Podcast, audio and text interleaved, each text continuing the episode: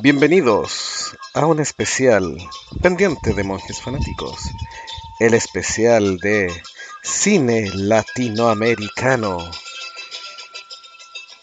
Desde la cordillera de los Andes que atraviesa toda América, el Océano Pacífico y el Atlántico, el Amazonas y la Patagonia Austral, pasando por la Antártida, desiertos, valles, playas, toda Latinoamérica, desde México a el sur de Chile, en este especial de monjes fanáticos y cine latinoamericano. Así que es el especial de cine latinoamericano que lo voy a hacer yo solo en este minuto. ¿Se imaginan? en algún minuto solo lo voy a hacer porque yo tengo el, el guion hecho. Lo, los comensales están ahí que, que, le ha dado la tabla en las películas y ponerse al día con las que le falta y todo, pero ahí tenemos un buen po, popurrí de películas. El directo de cine latinoamericano, claro.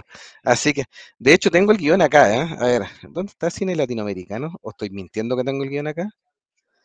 Vamos, vamos a revisar. No, parece que estoy mintiendo. Cine latinoamericano.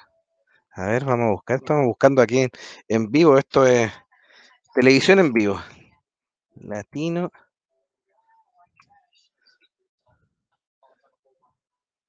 Transmisión en vivo, ahí estamos probando si aparece. ¿eh? Miren, sí. ¿Y por qué no? la Vere dice que es malo, sí, pues por eso en, en este horario de poco público, Vere, dice, no lo hagan, por favor. El cine latinoamericano es malo en todos los países de Latinoamérica. Es de los mejores países. Y Carlos Espectro dice que sí.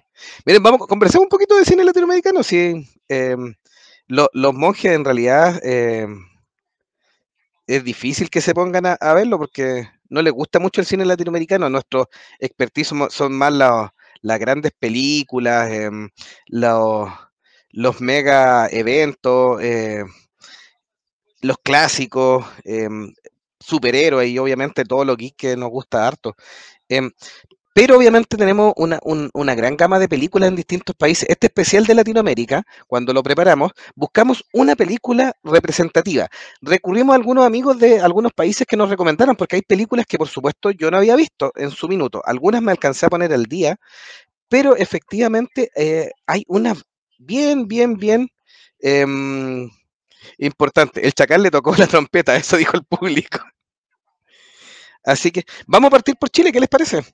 En Chile, nada menos que la película más representativa, es una película que a mí no me gusta mucho por el, tinte político que tiene, eh, pero eh, si uno lo, deja un poquitito afuera, porque lo tratan mmm, bastante eh, bastante decentito, no se, no se van al chancho con el tinte político. El gran, la gran crítica en Chile es que no saben hacer otras películas que no tengan que ver con el golpe militar.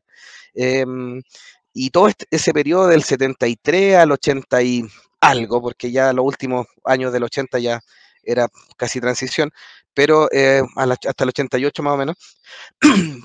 pero a, abusan mucho de esa época, como si no hubiera existido Chile antes o un Chile después, o historias distintas para, para contar. Entonces, pero a pesar de esto que tiene su, su marca dentro de este mismo estilo de, de, cine político, es una película con harto, harto corazón y, y que independiente de la postura, llegó bastante.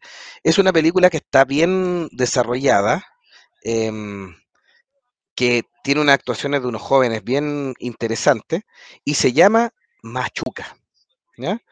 Machuca, entonces, la película seleccionada por Chile, fue estrenada el año 2004, donde Gonzalo Infante, un niño de 11 años, participa en un proyecto social en que alumnos de la clase media del Saint Patrick reciben a alumnos con menos recursos.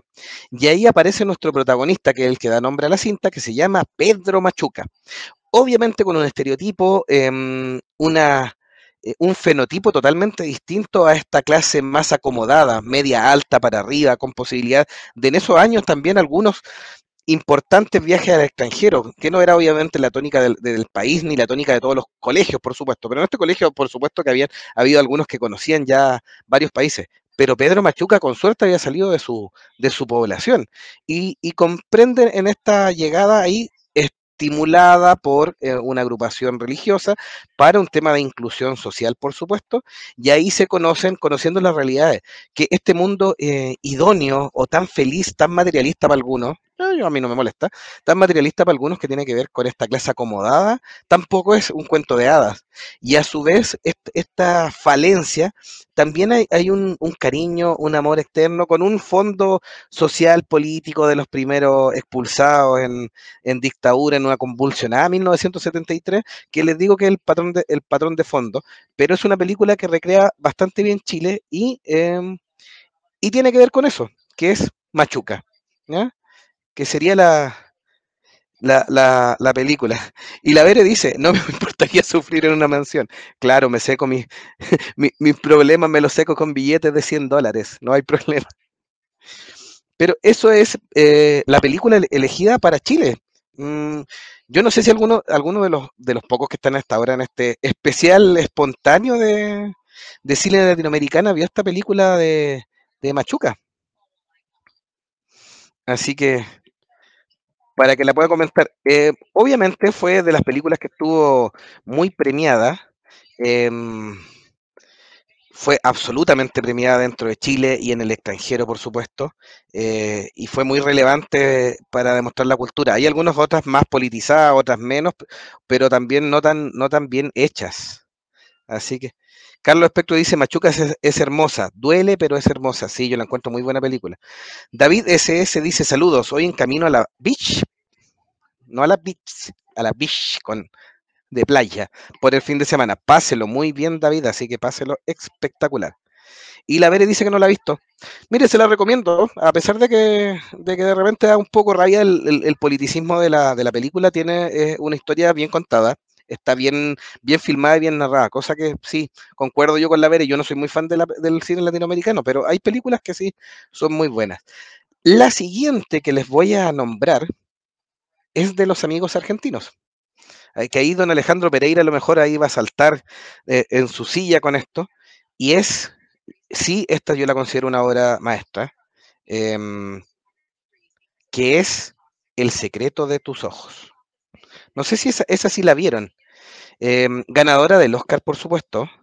Eh, es una tremenda, tremenda película. O sea, aquí no hay lugar a duda en este, en este, en este punto. Em, es una historia bien contada del año 2009, ganadora del Oscar, como les decía, como mejor película extranjera, un tremendo hitazo del cine argentino, un tremendo hitazo del cine latinoamericano, donde Benjamín Espósito es un oficial retirado del juzgado de instrucción de Buenos Aires.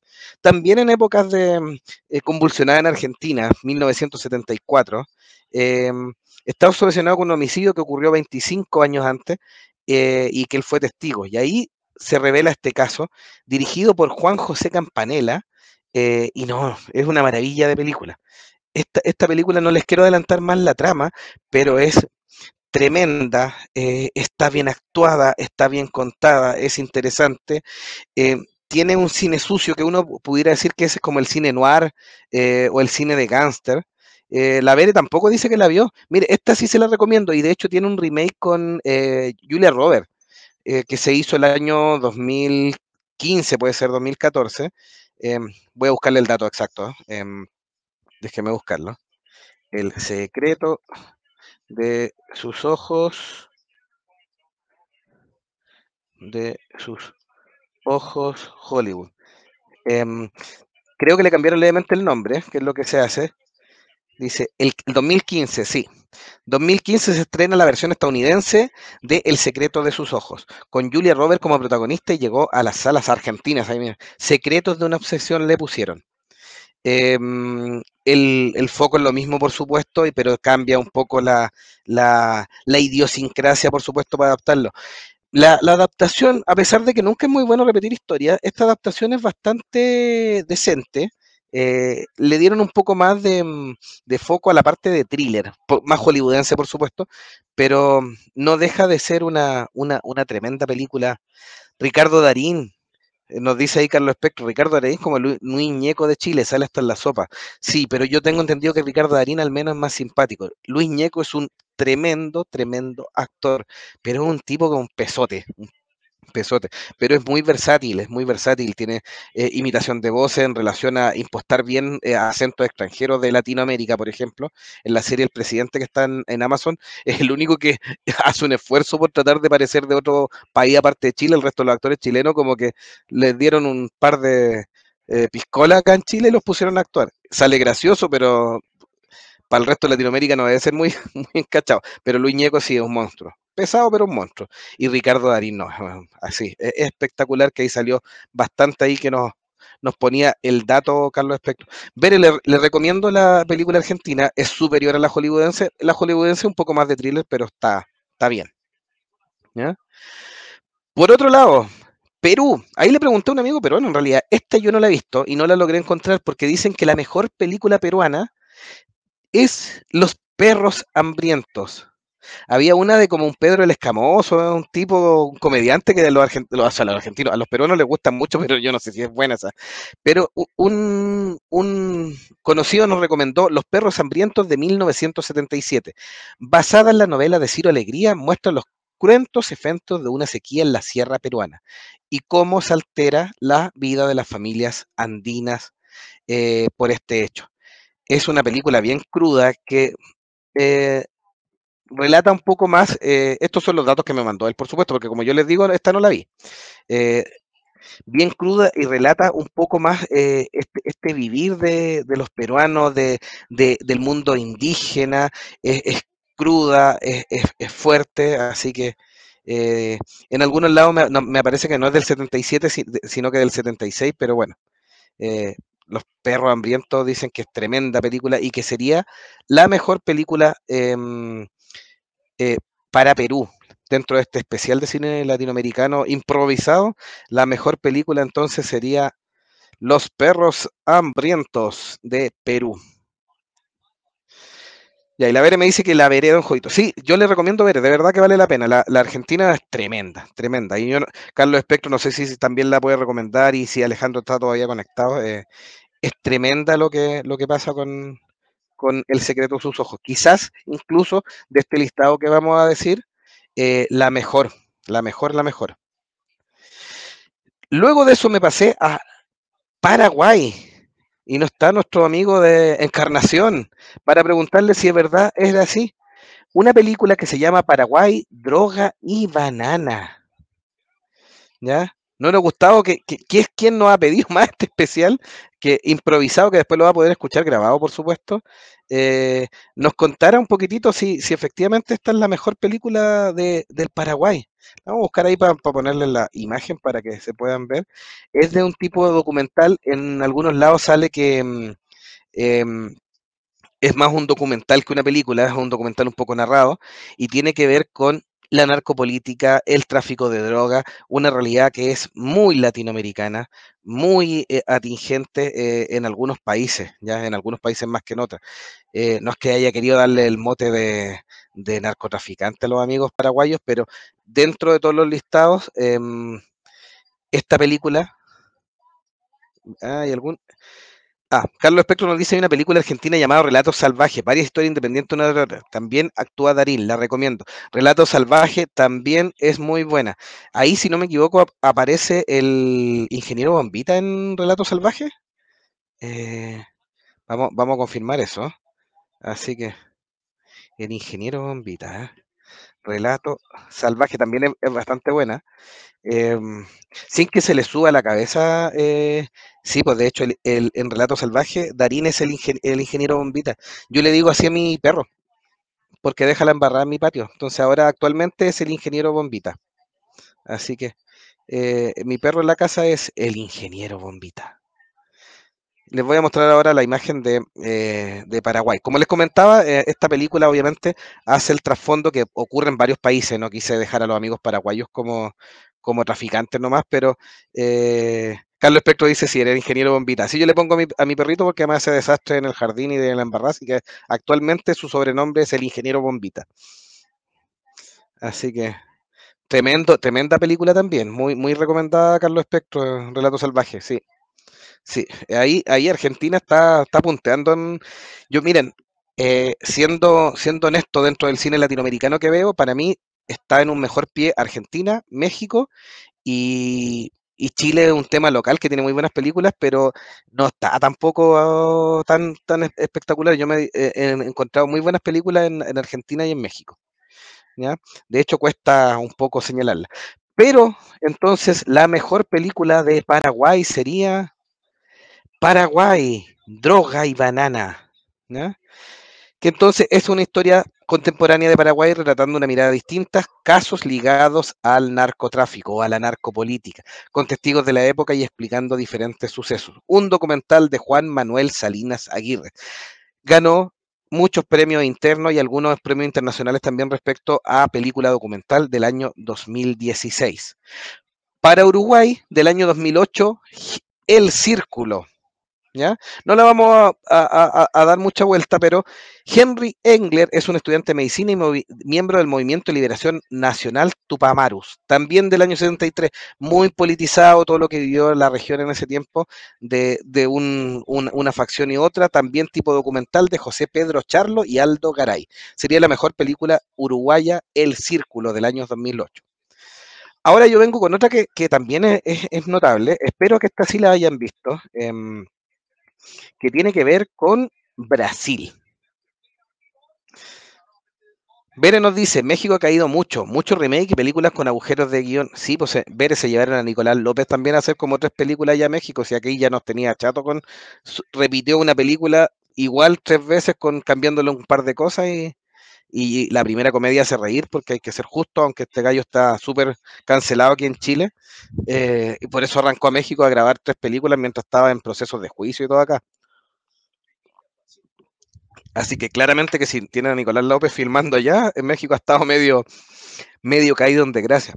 Además que tienen que ver que bastantes buenos directores mexicanos eh, traspasaron la frontera hacia Hollywood. O sea, Cuarón, no es que todos sean mis favoritos, por supuesto, Del Toro ya tenía un tiempo más, pero Cuarón, eh, Del Toro, eh, Iñárritu, ya que también pasaron de México hacia, hacia, hacia hacer películas más hollywoodenses, incluyendo que se llevaron a, a, Diego Luna y al, al, mi simpatía de Gael García Bernal, que a mí tampoco me gusta, por si acaso.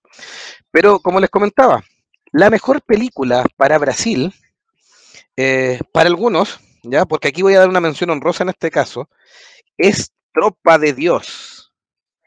Así que, o, eh, o Tropa de Elite también se, se conoció. Eh, como mención honrosa, para algunos ahí me costó porque varios me decían que esa era mejor que la que yo estaba seleccionando, que, que era más representativa del tema policial de, de, Brasil, pero me quedé con una que está muy relacionada y que yo encuentro que es, es mejor. ¿Ya? Por supuesto, no es otra que Ciudad de Dios. ¿Ya? La Vere nos dice así, se lo llevaron, eso es colonialismo. Hicieron colonialismo inverso y se lo, se lo raptaron. Eh, entonces, por Brasil, Ciudad de Dios. También, obviamente, una tremenda película dirigida por Fernando Meireles y codirigida por Katia Lund. Eh, del año 2002, una tremenda historia, una tremenda actuación de estos jóvenes que aparecen acá interpretando eh, la realidad que de repente queda oculta en todo este Brasil lleno de luces, lleno de carnaval, lleno de fiesta, lleno de fútbol, lleno de copas del mundo también, eh, que es estas favelas, esta, esta parte de las favelas, que hay zonas que están súper controladas por eh, la, la milicia militar para que Brasil pueda ser un país visitable, pero tiene un tema de crimen bien importante que está solamente eh, escondido como debajo del, del, tapete. Yo afortunadamente las veces que he ido a Brasil no me ha tocado temas de delincuencia, pero no es menor. Brasil, ciudad de Dios. El mundo del crimen organizado en Ciudad de Dios, un suburbio de Río de Janeiro. Es retratado desde finales de los 70 hasta principios de los 80. En aquellos años, el tráfico de drogas y la violencia se imponen en las favelas. Buscapé, un niño de 11 años observa a los niños rudos de su barrio. Y ahí aparece este clásico C pequeño, que es el líder. Aparece el, el fotógrafo ahí, el zanahoria y todo. una muy tremenda película que tiene una historia global y que está enfocada porque tiene como mini historias, pero en realidad todas estas mini historias están interrelacionadas con una otra y estos enfrentamientos de estos grupos con niños con temas de armas, drogas, eh, muy armados, etcétera. Así que La Vere dice, esa está en Netflix y no me animo a ver porque creo que esa realidad ya no quiero verla. Ya la veo en México. Sí, es que retrata un- una parte cruenta. O sea, eh, en, en Brasil, donde hay tanta población, es un poco más notoria. México también es un país que tiene mucha población. Hay otros países de Latinoamérica donde esto está ocurre, pero un poquito menos a menos nivel porque tenemos menos gente solamente. O sea, no es porque sea to- totalmente distinto. Ocurre un poco menos en Chile, un poco menos en Uruguay, un poco menos en Paraguay, eh, un poco menos en Bolivia y tiene que ver con la cantidad de gente. Eh, las barriadas en, eh, la- las en Argentina también son cosas serias. O sea, eso ocurre en, Latinoamérica y aquí es más notorio. El tema de la favela es mundialmente conocido. O sea, no, no olvidemos el episodio donde se enojan con los Simpsons porque muestran, muestran esta realidad de que Brasil es peligroso y que bajan de la favela a robar a las playas y eso. Bueno, pero la mejor película de Brasil, Ciudad de Dios. Del año 93 en Colombia, la estrategia del caracol. Esta no la logré encontrar para bajarla, porque esta traté de bajarla. Los vecinos de uno de los barrios más pobres de Bogotá libran una pelea para evitar la demolición de sus casas, propiedad de un millonario. Si bien la pelea contra la corrupción parece perdida, ponen en marcha un plan ideado por un viejo anarquista español, dirigido por Sergio Cabrera. La estrategia del caracol eh, sale en muchos lugares. Yo no la pude bajar en- para descargar, no sé si está en, alguna plataforma después, pero en, en su minuto cuando preparamos este especial, no, pu- no pudimos descargarla para, para verla. Eh, pero obviamente es la gran película colombiana que, que quisimos rescatar. La estrategia del caracol, de 1993. Dicen que es una película con harto corazón, eh, bien entretenida, eh, un tema anarquista, por supuesto, pero parte de la ficción y, nos muestra una, una, barriada social de Colombia. En Ecuador, del núcleo al sol, del 2018, Milán Ludeña es una de las 14 personas del mundo y el único ecuatoriano que ha logrado correr una ultramaratón en los puntos más extremos del planeta. Su desafío es correr en la parte más profunda de la Tierra, la mina de Pongneng de oro en Sudáfrica, y después llegar a una maratón al punto más cercano al Sol, el volcán Chimborazo. Es un documental de Oliver Garland y dice que ta- también es absolutamente espectacular. Ecuador, del núcleo al Sol. Eh, hay varios países más, por supuesto, en Latinoamérica. Les voy a solamente a recomendar algunas. En Puerto Rico, Entre Medio del 2006, un thriller psicológico con tintes de romance. En Nicaragua, más cine político, por supuesto, Las Sandinistas del 2018. La historia de este grupo de mujeres nicaragüenses que lideran las tropas sandinistas rebeldes en batalla. Y obviamente tiene que ver con la Revolución Sandinista del año 79. Una película de Jenny Murray. Em, en Guatemala, La Serpiente Emplumada del 2019. Y esta es bastante cercana. Esto para que vean que preparamos bien este especial latinoamericano. Eh, un documental sobre la explotación de la selva mesoamericana. Em, y en México, para muchos, Macario del 60. Y sale en algunas películas como mucha mejor que cualquier otra. Yo no sé si la Bere conoce esta película Macario, porque es tan antigua que tampoco la pudimos encontrar. Y obviamente esta es una mención honrosa porque nos quedamos con eh, Amores Perro de Gonzalo, de Alejandro González Iñárritu, que aparece obviamente, ganó muchos premios también. Pero la Bere quiero preguntarle, dentro de lo que también puede odiar el cine mexicano, ¿cuál se queda ella como la mejor de Latinoamérica? En México, por supuesto, para México. ¿O se queda con alguna de Cantinflas? Tuvimos ahí su, su parlamento, si alguna de las de Cantinflas era, era buena o no. Así que, no, pero esta Macario es absolutamente antigua. Les voy a mostrar la- las imágenes para que vean. Del año 60, considerado en muchos lugares como la mejor película eh, mexicana, Macario.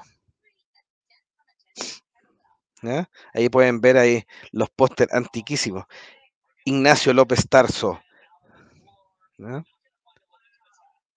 Macario, un hombre pobre, tiene como único deseo poder disfrutar de una deliciosa comida en el Día del Muertos. Luego que su esposa cocina un pavo para él, se le aparecen tres fantasmas, el diablo, Dios y la muerte. Película dirigida por Roberto Gabaldón y obviamente no podemos dejar de pensar en el símil de la historia de un cuento de Navidad de Charles Dickens, por supuesto, con estos tres fantasmas, pero en estos casos no son eh, fantasmas de Navidades o fantasmas de tiempos distintos, sino que de estas entidades, el diablo, Dios y la muerte, entidades absolutas para muchas creencias, por supuesto, eh, religiosas. Amores perros, dice Carlos Espectro, miren. Y la Vera nos dice, es que Macario es del cine de oro. Sí. Esa en todas las listas aparece como la mejor película mexicana, por supuesto por sobre. Eh, en algunas aparece Roma. Roma para mí es una película hollywoodense. Eh, la encontré un poco tediosa. Eh, yo creo que está súper sobrevalorada, mi opinión personal, por supuesto. Amores Perros más entretenida. que es la que la que yo les señalaba como mejor película. Amores Perros del año 2000 de Alejandro González Iñárritu. En la Ciudad de México, un fatal accidente automovilístico afecta trágicamente a tres personas. Octavio, un adolescente que decide escaparse con Susana, la esposa de su hermano. El coffee y su perro se convierten en instrumento para conseguir el dinero necesario para la fuga. Al mismo tiempo, Daniel, un hombre maduro, deja a su esposa y a sus hijos para irse a vivir con Valeria, una hermosa modela. Modelo. El mismo día que celebran su nueva vida, el destino hace que Valeria sea víctima de un trágico accidente. Esta es una muy buena película, o sea, eh, te puede no gustar el cine latinoamericano, pero sí Amores Perros es buenísima. ¿ya? E, esta historia de relatos entrelazados también, eh, sale mi simpatía del Gael García Bernal, por supuesto, pero, pero Amores Perros sería la mejor película mexicana. Para algunos también... Eh, está lo que, lo que le señalaba de Y tu mamá también, por ejemplo, las películas de Cantinfla, etcétera. La Vera nos dice Roma es muy lenta. Sí, concuerdo, es muy, muy tediosa y muy, muy lenta. Así que nada que hacer. Así que Carlos Espectro dice, siempre he querido una película estilo Corazón Valiente o quizás Apocalipto, pero de los mapuches, directoras, directores les dejo la idea ahí flotando. Sí, hay harta historia ahí, por supuesto. Eh, para poder en, en América. Sí, el tema es que de repente se, se carga mucho a un tipo de cine ¿no? Eh, el cine de oro tiene unas joyas de Buñuel como El Ángel Vengador. Bueno, cine clásico mexicano. Y nos dice ahí, fui a ver Amores Perros al cine siendo menor de edad. Sí, yo, eh, Macario aparece como en muchas listas como la mejor película mexicana, pero yo me voy a quedar con Amores Perros, por supuesto, como mejor película latinoamericana. ¿Ya? Em, como bonus track, miren, lo tenía en el listado como bonus track. Lo que había hablado Carlos Espectro. Relatos salvajes. Relatos salvajes, obviamente, es una, es una película que cuenta tres historias. También tenía como, como eh, dato freak historias de fútbol de Chile, que como también muy buena película. En Relatos Salvajes del año 2014, de Damián Cifrón, Consta de seis episodios que alternan la intriga, la comedia y la violencia, y sus personajes se verán cruzados hacia el abismo y hacia el innegable placer de perder el control. Está el, el, episodio de la boda, espectacular. El ingeniero Bombitas, nada que decir. Escenas llenas de humor negro y agilidad televisiva. Una tremenda película y para mí también el secreto de sus ojos era insuperable en, esta, en esa lista, pero tenía Relato Salvaje como una segunda alternativa para los amigos argentinos. Em, y Amores Perro también lo tenía como bonus para los amigos mexicanos. Para ir cerrando con algunos países no tan rimbombantes o que todavía no tenemos grandes escuchas ahí que nos dan, pero Saludamos también a los amigos de República Dominicana con Perico Ripiao del 2003, historia de criminales que escapan de la prisión solo con una guira, un tambor y un acordeón, de Ángel Muñiz, una película bien emotiva y bien buena de República Dominicana. Y de Cuba, Cabeza Madre del 2017. Ahí hay varias películas también, algunas cositas cubanas, pero eh, también eh, de repente caer mucho en, en el cine de político. En El Salvador, El cadáver exquisito del 2011. Así que ahí tenemos eh, varias películas de, mm, de, lo que es el cine latinoamericano, eh, donde podemos ir resumiendo para ir cerrando este especial improvisado de cine latinoamericano. Eh, con que tenemos un cine bien intimista, de repente es demasiado ambicioso eh, y demasiado creerse el cuento de... El, la gran función del cine, creemos en Monje Fanático y creo yo personalmente, es entretener. Y de repente tenemos eh, obras de arte o intentos de obras de arte que se van demasiado por una, un foco y se le olvida este, este, este, pedacito de que el cine siempre tiene que entretener. Y es lo que nos dice eh, Carlos, por ejemplo, Roma es para pausar y apreciar la fotografía. Sí, es una buena película, pero es tan lenta que de repente pierde un poco el foco y te, te deja de parecer interesante. Ocurre con algunas películas, por supuesto, eh, y algunas tienen, tienen muchas pretensiones y no son tan divertidas. Por eso ahí pongo hincapié en estas películas que, que nombré, eh, Amores Perros, Ciudad de Dios, Machuca, eh, eh, El secreto de sus ojos, que son películas que están mucho más allá de la media, son redondas, tienen una historia completa, entretienen, tienen el tiempo correcto para contar una historia y, hacen una, un, una, buena mezcla entre, en tratar de entregar algo eh, concreto y algo bastante importante. Eso ha sido el especial de cine latinoamericano. Por supuesto que como estoy hablando solo, eh, va a tomar menos tiempo que los capítulos habituales, pero miren, el, señor eh, icónico finalmente empujó la ruedita para que hiciéramos este especial y probáramos la transmisión, que era lo importante, que funcionara adecuadamente. En desearles este año 2023 un gran inicio con este capítulo especial, que igual lo vamos a subir a Spotify, así que que no se preocupen. Eh, y nos vemos a la noche en el episodio estelar con todos los monjes fanáticos. Para cerrar, Especial latinoamericano, esto es para editar menos. Especial latinoamericano de monjes fanáticos en un especial de Jovito se toma la transmisión completa porque los monjes no querían ver esta película, no se querían poner al día, así que un gran abrazo. Nos vemos en Monjes Fanáticos y recuerden que a veces nos demoramos, pero pagamos nuestras deudas de temas como ahora en nuestro primer episodio de 2023 especial de cine latinoamericano.